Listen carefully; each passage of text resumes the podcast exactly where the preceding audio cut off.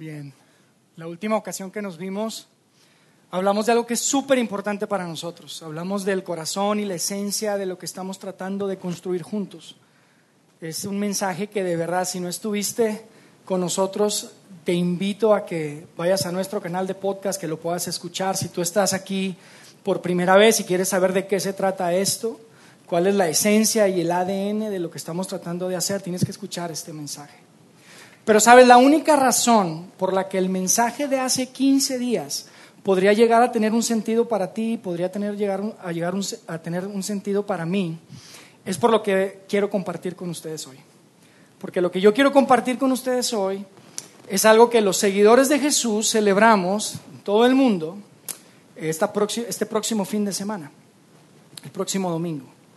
Y si tú estás acá y no eres un seguidor de Jesús, y, de verdad me gusta mucho decir seguidor de Jesús en lugar de decir católico, cristiano, porque hoy en día esas palabras están tan cargadas con muchas cosas. Pero si tú no eres un seguidor de Jesús, yo estoy seguro que si tú te acercas conmigo, con alguno de nosotros, y, me explicas y me cuentas del por qué no eres un seguidor de Jesús, yo te puedo asegurar que yo te diría, ¿sabes qué? te entiendo, te entiendo completamente y no te juzgo. Yo creo que si yo hubiera sido tratado así, o tal vez si yo hubiera tenido esa experiencia que tú tuviste, o si hubiera crecido en la familia o en la iglesia que tú creciste, probablemente, mira, yo te entiendo, yo te entiendo. Y tal vez, mira, tal vez simplemente estás acá, no eres un seguidor de Jesús, simplemente porque no has estado expuesto al cristianismo. Y la realidad es que no, este, no te juzgamos. Quiero que sepas que en este lugar lo último que nos interesa es juzgarte. Eh, la verdad nos encanta, nos encanta que estés aquí. Pero si tú me dieras la oportunidad de, digamos que nos encontramos y tú me dices, Jair, yo no soy seguidor de Jesús, yo no soy cristiano, yo no soy católico, pero quiero que me des tu mejor argumento del por qué crees que debería considerar a Jesús. En otras palabras, si tú eres el que me invitas, ¿no? A la conversación, no es como que yo te agarro y te quiero sermonear. Tú me invitas a una conversación y me dices, ¿sabes qué? Yo quisiera que me dieras tu mejor argumento. Yo te diría lo que les quiero compartir hoy. Y sabes, te voy a decir que no haría. No trataría de defender a la iglesia. No trataría de defender la historia de la iglesia, porque la verdad es que la iglesia ha hecho cosas muy vergonzosas. No solamente fines de semana de iglesia, sino etapas enteras de la iglesia, de la historia de la iglesia. Entonces no trataría de defender a la iglesia. Tampoco trataría de defender lo que han hecho probablemente muchos cristianos o la actitud que tienen muchos cristianos. Porque la verdad eso es complicado, la manera de ser de muchos cristianos, tal vez no trataría de defender eso. ¿Y sabes qué más no haría? Tampoco te diría, ¿sabes qué es que la Biblia dice? La Biblia dice, la Biblia dice, tienes que considerar a Jesús porque la Biblia dice, pero ¿sabes por qué no haría eso? Porque hubo miles de seguidores de Jesús, miles de cristianos, muchos años antes que siquiera existiera una Biblia. De tal manera que si tú me das la oportunidad de sentarnos a, hablar y que tú me quieres dar esta oportunidad de que yo te convence y te dé mi mejor argumento, te voy a decir qué es lo que yo haría. Yo empezaría con el evento. Yo empezaría con la resurrección de Jesús. Y probablemente te parezca raro que yo te diga que no comenzaría con la Biblia, pero esto es súper importante. Antes de que siquiera existiera la Biblia, había miles y miles de personas que creían que Jesús había resucitado de los muertos. Cuando Jesús resucitó, es, interesante, pero cuando Jesús resucitó en esa zona, en esa región donde él vivía, la gente de Jerusalén y de Judea hicieron exactamente lo que probablemente tú y yo hubiéramos hecho. ¿Sabes qué hicieron? Lo pusieron en las redes sociales. Pues no lo pusieron en Facebook ni Instagram, porque no había obviamente en el primer siglo. En ese tiempo las redes sociales eran básicamente dos. Uno platicaba en sus círculos sociales, hablabas y les contabas lo que había pasado. Y la otra forma es que escribían. Escribían las cosas que habían visto y que habían experimentado. De tal manera que podemos decir lo siguiente, podemos decir que creemos que Jesús resucitó de los muertos, no porque la Biblia dice, es mucho mejor que eso, porque en ese tiempo hubo gente que lo vio y escribió sobre eso. Creemos que Jesús resucitó de los muertos por las redes sociales, porque la gente empezó a hablar de eso. Saben, había una persona que se llamaba Mateo, y Mateo era un discípulo de Jesús. Y Mateo cuando Jesús murió y resucitó, él decidió sentarse y hacer un recuento completo de la vida de Jesús. Pero también había alguien que se llamaba Marcos, que seguramente era griego. Y Marcos tuvo acceso y tenía relación con muchas de las personas que, que, seguían a Jesús en el primer siglo. Y también después de la resurrección, él se sentó a escribir. De hecho, él, él, él hace un recuento muy completo de toda la vida de Jesús, Marcos. Pero también había otro que se llamaba Lucas. Y Lucas era un médico. Y Lucas cuando se siente escribir el recuento de la vida de Jesús empieza diciendo, he decidido dejar por escrito todas las cosas que han sucedido entre nosotros. O sea, en otras palabras, no es lo que me contaron, que parece que hay un rumor por ahí, no, no. Lo que sucedió entre nosotros ahorita, en este tiempo, lo que hemos hablado, lo voy a escribir y ese es Lucas. Pero además está Juan. Y Juan era un amigo súper cercano a Jesús. Y Juan lo vivió todo. Es más, Juan se asoma a un sepulcro, a una tumba donde estaba el cuerpo de Jesús y no estaba. Y cuando después de la resurrección y conforme Juan empieza a, a, envejecer, se da cuenta que tiene que escribir cada una de estas cosas. Y se preocupa por hacerlo y dejarlo por escrito. Pero también está Pedro, ustedes conocen a Pedro, lo han escuchado. Pedro también era muy cercano a Jesús y él escribió cartas a iglesias, a comunidades de seguidores de Jesús que estaban convencidos que él había resucitado de los muertos. Y si tú lees una de estas cartas o todas ellas, es obvio que todos ellos al escribir creían que Jesús física y literalmente había resucitado de los muertos. Además de estos estaba también Pablo, se me había pasado Pablo. Ustedes conocen Pablo, es esta persona que históricamente todos conocemos como un hombre que realmente creo que tuvo más que ver con el, con el crecimiento y, el, el, hecho que haya desarrollado tanto el cristianismo, creo que Pablo tuvo más que ver que cualquier otra persona en el primer siglo. Y Pablo viajó en la costa del Mediterráneo creando estas comunidades, estas iglesias como nuestra comunidad que está empezando, así también él lo empezaba ya y él literalmente y físicamente también creía que Jesús había resucitado de los muertos. Pero si tú y yo estuviéramos tomándonos un café y tú me estás diciendo, a ver, dime, ¿cuál es tu mejor argumento? Habría una persona más de la que yo te hablaría y esa persona se llama Nerón. Muchos conocemos a Nerón. Conocemos a Nerón y tal vez unos dos o tres más emperadores romanos, ¿no? A menos de que seas un aficionado de la historia y, te encanta eh, el tema de la historia de, Roma y el imperio romano, pero seguramente has escuchado de Nerón. Y Nerón, yo te casi te, aseguro que lo has escuchado no por las batallas que ganó, no por las leyes que aprobó, no por quién era su familia, quién era su mamá, que era súper famosa, lo conoces por una de dos cosas. La primera es porque durante su reinado Roma ardió en llamas. Y en el año 64 se dio el gran incendio de Roma que destruyó prácticamente toda la ciudad. Y probablemente tú has escuchado de Nerón porque en ese tiempo fue que se dio esto. Y la otra razón por la que probablemente has escuchado de Nerón tiene que ver con que él decidió, después de este gran incendio, culpar a un grupo de personas. ¿Saben a quién decidió culpar? A los cristianos a los cristianos. Y amigos, esto no es, no es Biblia, esto no es un estudio bíblico ni, ni, nada que ver, esto ni siquiera está referenciado en la Biblia, pero todos sabemos que en el año 64 Roma fue destruida por un gran incendio y que Nerón empezó a culpar a un grupo de personas que se identificaban como cristianos. De tal manera que yo te preguntaría lo siguiente, yo te preguntaría esto, te preguntaría, ¿sabes por qué pudo culpar Nerón a un grupo de personas identificados como cristianos en Roma solo 30 años después de la resurrección. Y 30 años, los tiempos son importantes porque los expertos y los estudiosos nos dicen que para que un mito, para que una leyenda se desarrolle, se requieren un mínimo de, de 60 a 80 años.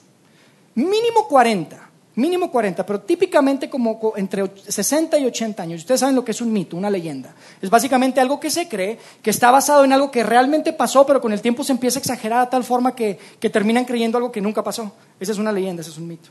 Y la razón por la que los expertos nos dicen que se requieren entre 60 y 80 años para que se desarrolle una leyenda es porque todas las personas que fueron testigos presenciales de lo que sucedió tienen que estar, ¿cómo? Muertos. Tienen que estar muertos. De tal manera que la historia nos dice que Nerón buscó a un grupo de personas para culpar y encontró a miles y miles de cristianos que vivían en Roma. En Roma. Entonces la respuesta a esta pregunta es simplemente que la razón por que los pudo culpar es porque ahí estaban. Es porque había miles de cristianos en Roma que creían que Jesús había resucitado de los muertos y esto fue mucho antes de que existiera la primera Biblia.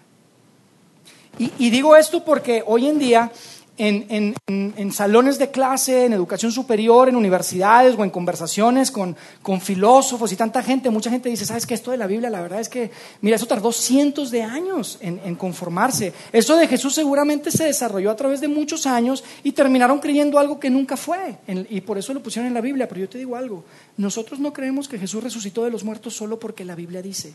Es mucho mejor que eso. Creemos que Jesús resucitó de los muertos porque ahí había personas que lo vivieron y escribieron sobre eso. Y además sabemos que tan solo 30 años después de que se diera el evento, había miles y miles de personas que lo creían, no en Jerusalén, donde pasó, sino a más de dos mil kilómetros de distancia en Roma. Y por eso creemos lo que creemos. Así que si tuviéramos que sentarnos, y te trato de convencer de que consideres a Jesús, la verdad es que no comenzaría a hacerlo con la Biblia, no comenzaría tratando de defender a la iglesia, ni trataría de defender la actitud y la forma de ser de muchos cristianos. Yo empezaría diciéndote, lo que pasa es que hubo gente que estuvo ahí, que escribió sobre lo que pasó. Y además sabemos, sin lugar a dudas, que más de dos mil kilómetros de distancia donde sucedió, había miles y miles de personas que creían exactamente lo mismo. Yo te diría, creo que debes de considerar a Jesús porque Jesús resucitó de los muertos. Y Mateo escribió sobre eso, y Marcos escribió sobre eso, y Lucas también escribió sobre eso, y Juan también escribió sobre eso, y Pedro también escribió sobre eso, y Pablo también escribió sobre eso, y Santiago también escribió sobre eso. Y además sabemos que había miles de personas que lo creían. Y amigos, esto es grande. Esto es grande y no podemos ignorarlo simplemente por una loca idea de que esta es una leyenda que tardó cientos de años en desarrollarse, porque la realidad es que no fue así. Ahora, todo esto es súper importante. A mí me apasiona mucho el ver todo esto y ver los, manuscritos y tantas cosas que son súper apasionantes. Pero la razón por la que este próximo fin de semana habrá millones de personas alrededor del mundo reunidas para celebrar no es simplemente por el hecho de que se dio una resurrección, sino por las implicaciones que la resurrección tiene. Porque cuando tú llegas a entender lo que significa la vida, la muerte y la resurrección de Jesús, todo, absolutamente todo cambia. Impacta cada faceta de nuestras vidas. Impacta la forma en la que tomamos decisiones, impacta la forma en la que nos relacionamos con otras personas, impacta la forma en la que gastamos, invertimos nuestro tiempo, la forma en la que gastamos nuestro dinero, impacta la forma en la que amamos a otras personas. Y yo quisiera que hoy leamos juntos una conversación, una conversación que se dio la mañana del domingo de resurrección. Y es una interacción que hubo entre Jesús y una de sus seguidoras. Y es una interacción súper poderosa, súper poderosa. Es una interacción que es, que es emocional, que es conmovedora, que es increíble.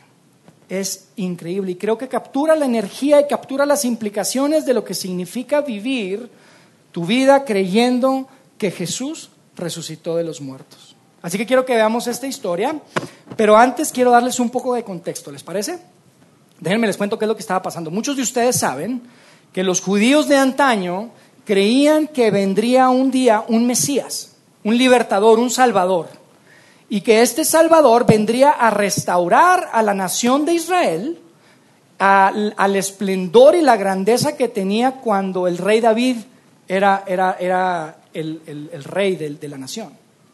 Y entonces pasaron años y pasaron siglos y el Mesías nunca llegó, no llegaba. Hubo muchos que trataron de hacerse pasar por Mesías, hubo muchos que, que, que, creían, pero realmente eran líderes políticos, líderes militares, y el Mesías no llegó. Ahora, en paralelo, también una de las creencias más fuertes de los judíos es que dos mil años antes de que Jesús viniera a la tierra para nacer como un bebé en Belén, Dios le había prometido a una persona que se llamaba Abraham que él iba a formar una familia de él.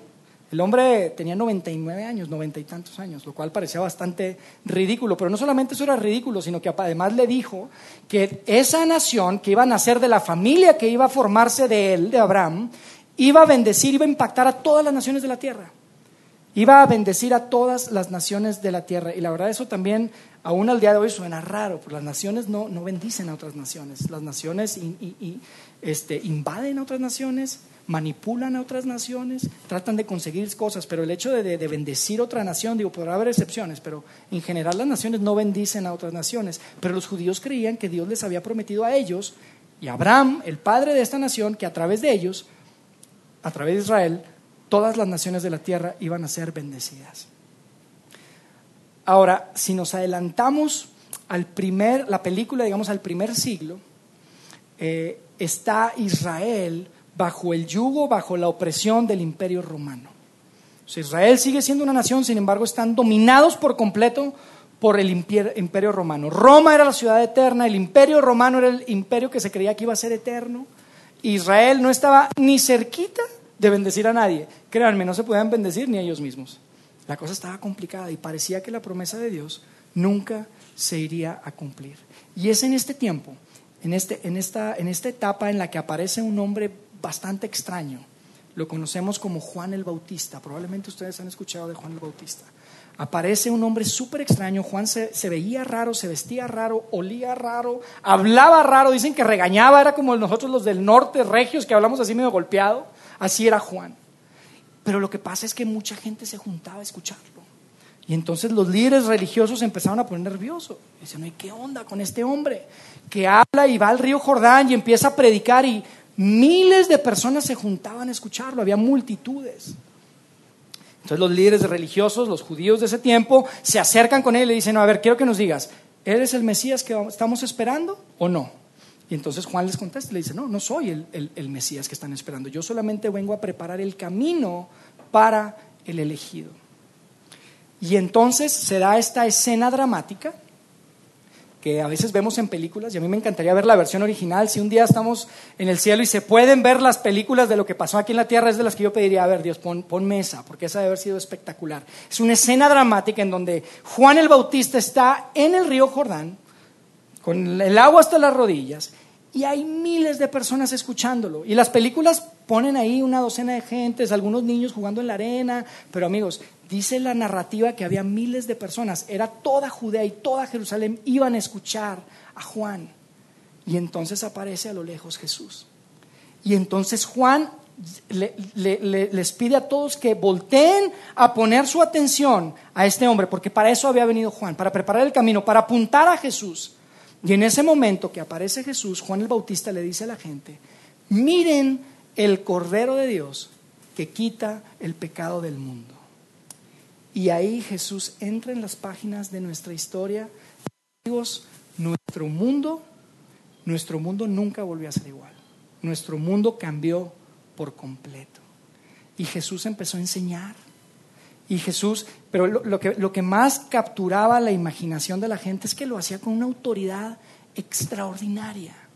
Nunca habían visto algo como Jesús. Nunca ha habido alguien como Jesús. Y les enseñaba en parábolas. Y, les, y a veces nadie le entendía lo que estaba diciendo.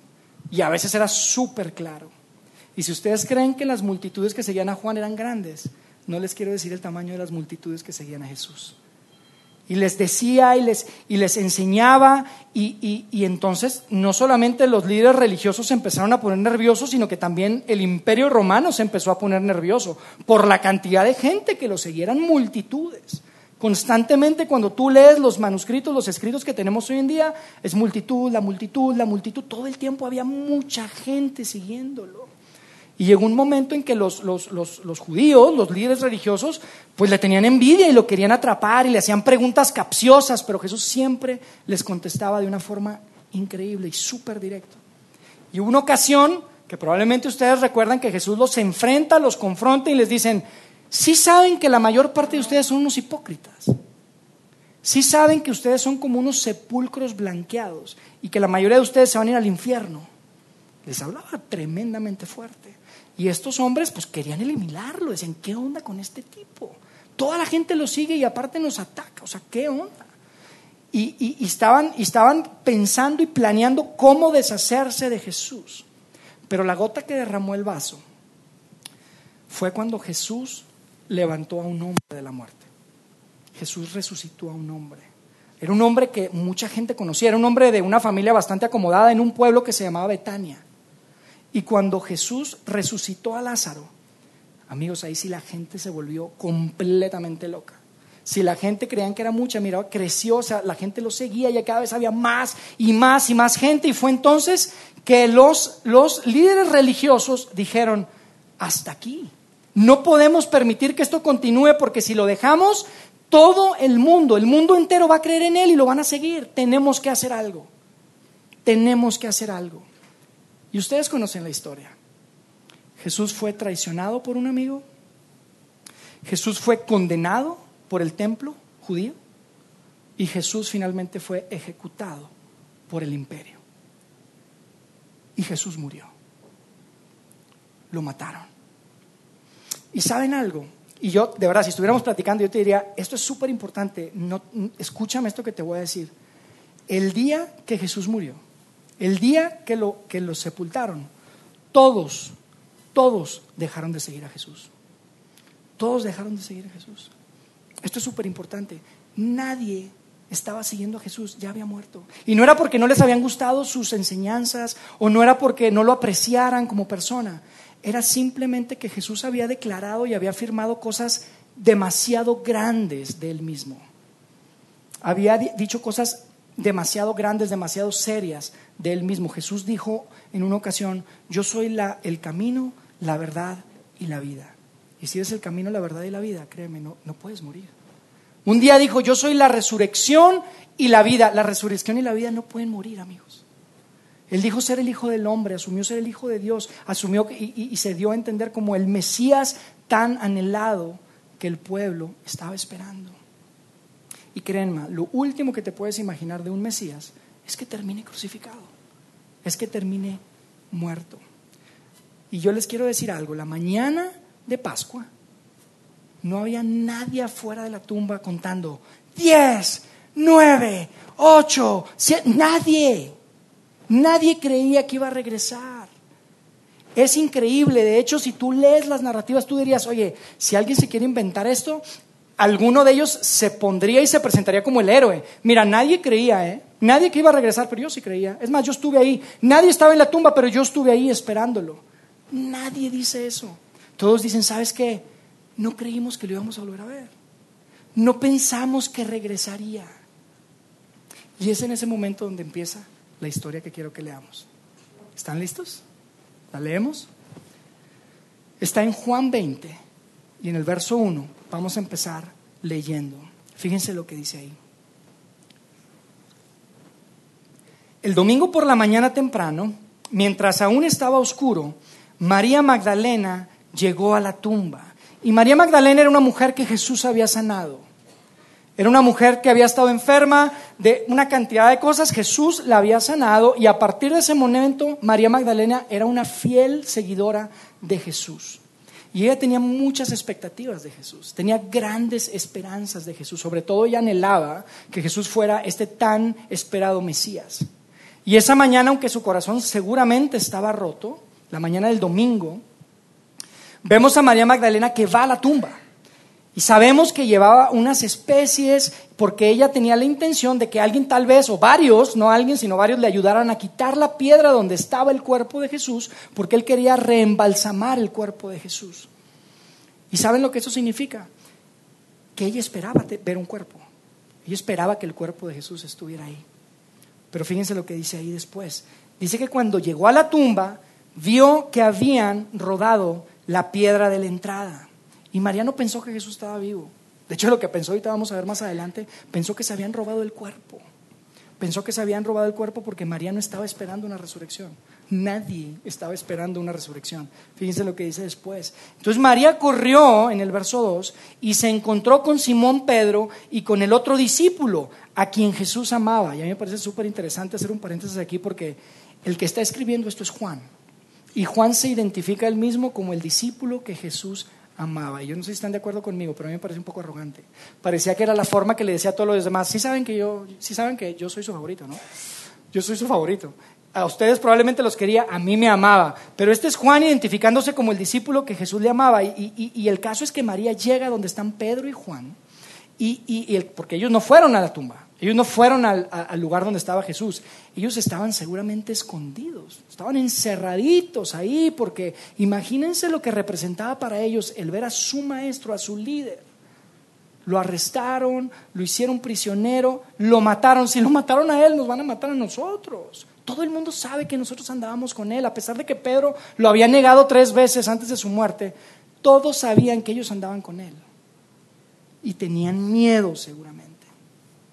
Fíjense lo que les dijo María Magdalena cuando llegó ahí. Dice, sacaron de la tumba el cuerpo del Señor y no sabemos dónde lo pusieron. Y no sabemos exactamente qué está pasando por la mente de María, pero no sería muy descabellado pensar que ella asumió que alguien había pagado dinero para que se llevaran su cuerpo. Porque Jesús tenía muchos enemigos, amigos. Recuerda, así como habían pagado por, por, arrestarlo y por, por hacerlo prisionero, no era descabellado pensar que ella dijo, no, pues también pagaron para que se llevaran el cuerpo.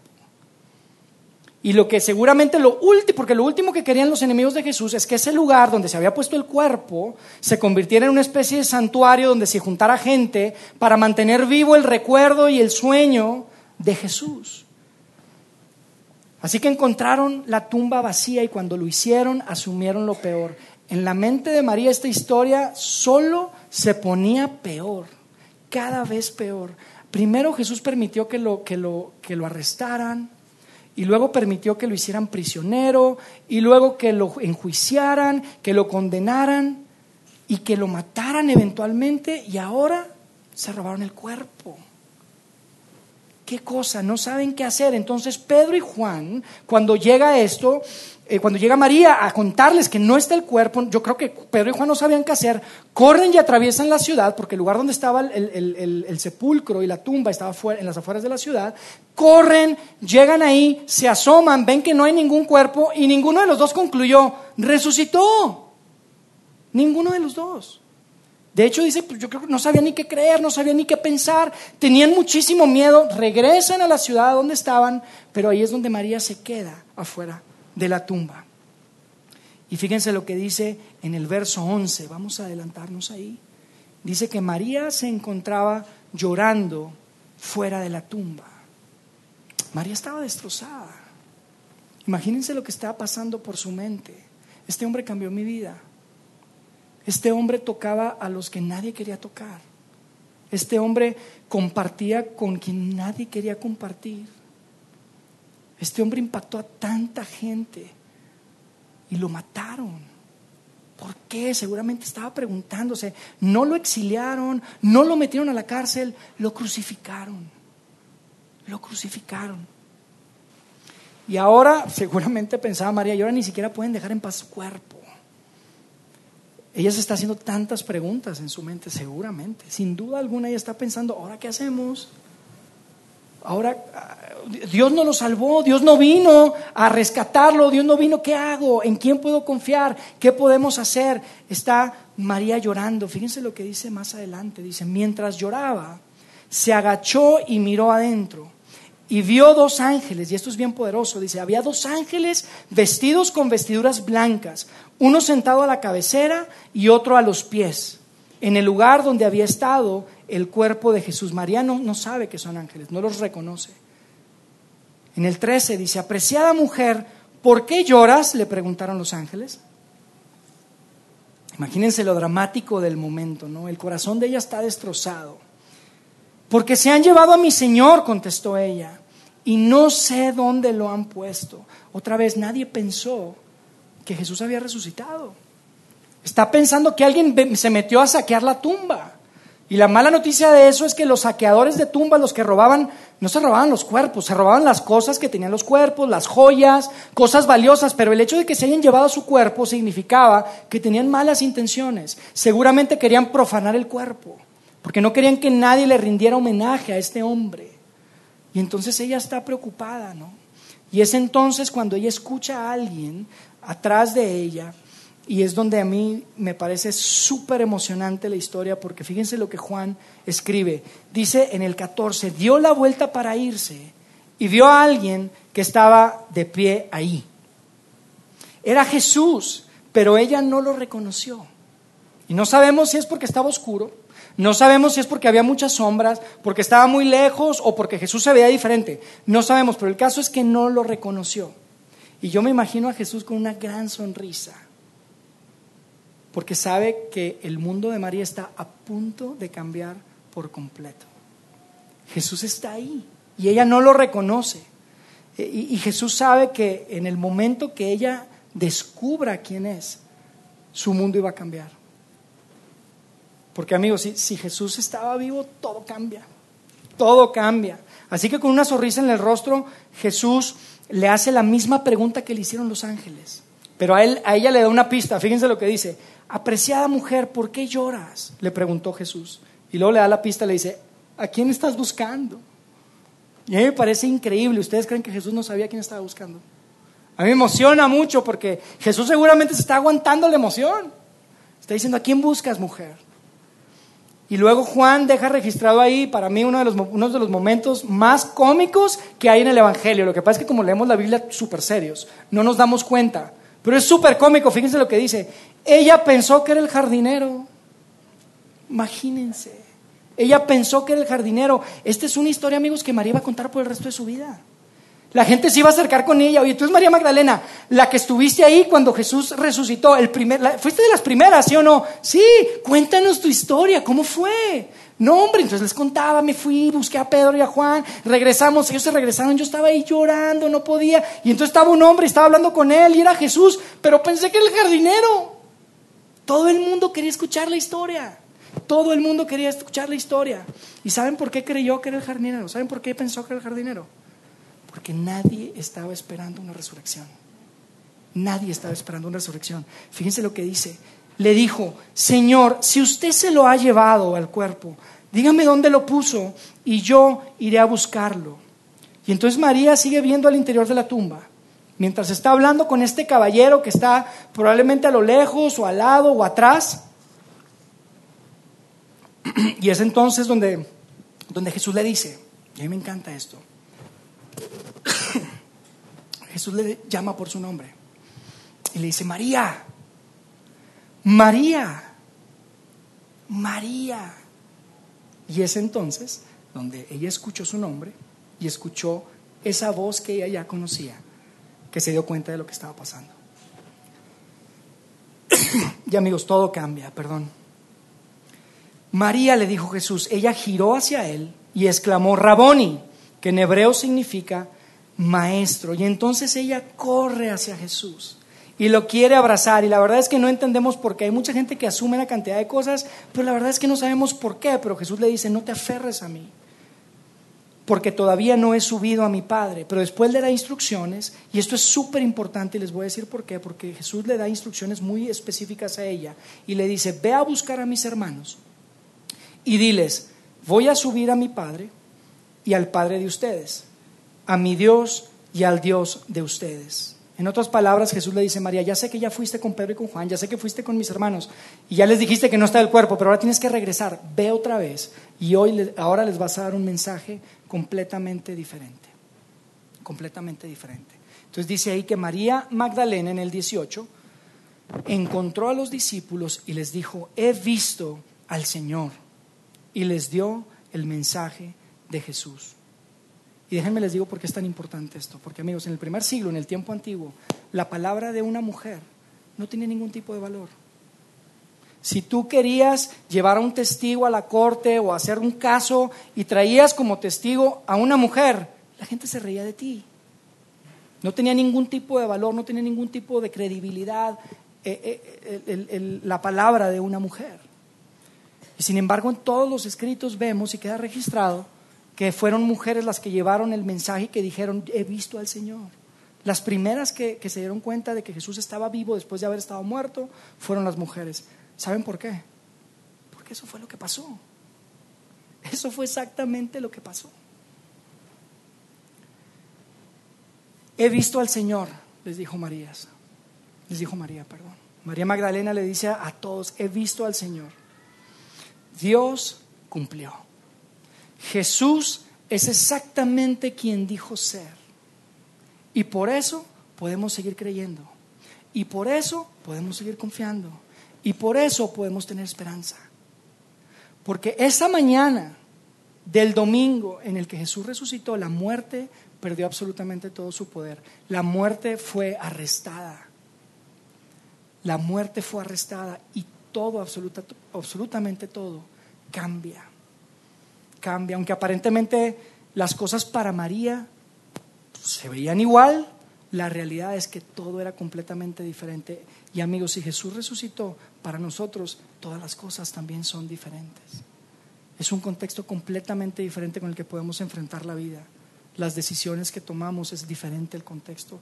Este debe ser el contexto en el que nos relacionamos, el contexto en el que gastamos nuestro dinero, el que manejamos nuestras finanzas, porque Jesús estaba muerto, pero hoy está vivo. Hoy está vivo. Y gracias a la resurrección, gracias a la resurrección, podemos orar y saber que Dios nos escucha. Puedes saber que Dios escucha tus oraciones porque fue este mismo Jesús que resucitó de los muertos el que nos dijo, cuando hagas oración, habla con Dios como si fuera tu papá, como si fuera tu padre, como ese padre que inclusive ya sabe lo que tú necesitas, pero quiere que se lo digas como cualquier buen padre quisiera que le dijeran.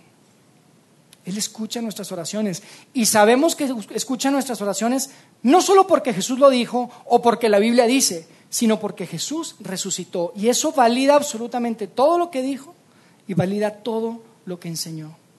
Gracias a la resurrección, puedes vivir sabiendo que hay vida después de esta vida. Ustedes saben que antes de Jesús, todos, absolutamente todos creían que una vez que tú te morías, se acabó el 20. No hay más. Esa era la creencia y Jesús introduce este tema de, habla de un cielo, habla de vida después de la muerte, inclusive le dijo a sus seguidores más cercanos, voy a ir a preparar un lugar para ustedes. Saben, en la casa de mi papá hay muchos cuartos, hay muchos, y voy a ir y voy a preparar y después voy a venir con ustedes para que estemos juntos. Y tal vez en ese momento nada tenía sentido, nada de eso era creíble, pero porque Jesús resucitó, tiene sentido ahora. Ahora es creíble. ¿Y saben qué más?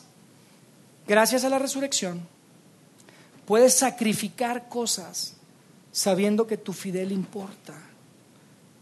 Puedes sacrificar cosas sabiendo que tu fidelidad sí importa cuando le dices que no a oportunidades, cuando le dices que no a un ingreso adicional, cuando le dices que no a ciertas relaciones, aunque toda la gente diga, oye, ¿qué te pasa? ¿Qué tiene de malo? Eso no tiene, no tiene ningún sentido. Tú puedes saber que tu Salvador nos enseñó y nos dijo que las cosas que hacemos en esta vida tienen un impacto en la eternidad y que para Él sí cuentan. Y sabes y puedes saber, porque Él resucitó, que sí importa, que sí importa. Pero sabes, la mejor noticia de todas es que si tú nunca has considerado a Cristo como tu Salvador, gracias a la resurrección, tú puedes hacerlo. Tú puedes hacerlo, porque el tema, amigos, el tema no es lo que la iglesia hizo o ha hecho o hace. El tema no es cómo se portan o cómo son los cristianos. El tema es que Jesús resucitó de los muertos. Ese es el tema. Y si tú y yo estuviéramos tomándonos un café, yo terminaría simplemente diciéndote, tienes que considerarlo. Solo hazte esta pregunta, porque el tema en tu vida, el tema en mi vida, es que te hagas la siguiente pregunta. ¿Quién es Jesús?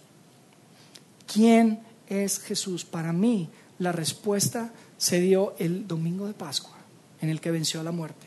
Jesús es exactamente quien dijo ser. Él es Señor, Él es Salvador y es alguien que vale la pena que consideres. Vamos a hacer una oración, amigos. Dios, gracias, gracias de verdad por estos hombres y mujeres que arriesgaron absolutamente todo para que estos textos y para que estos manuscritos pudieran llegar a nosotros ahora. Gracias porque nos das la oportunidad de, leerlos con libertad y de saber que tú vives y de saber y comprobar y poder tener esta seguridad de que tú eres un Dios vivo y que tú estás ahí esperando con los brazos abiertos para que podamos acercarnos a ti y poderte llamar Padre. Gracias porque sabemos que por tu resurrección has vencido a la muerte y que nuestro contexto de vida y nuestra perspectiva de vida puede ser completamente diferente. Ayúdanos, Señor, a tomar esto que hemos escuchado y a guardarlo en nuestro corazón. Danos la sabiduría y danos el valor para poder hacer algo con lo que hemos escuchado hoy en día. En el nombre de Jesús oramos. Amén.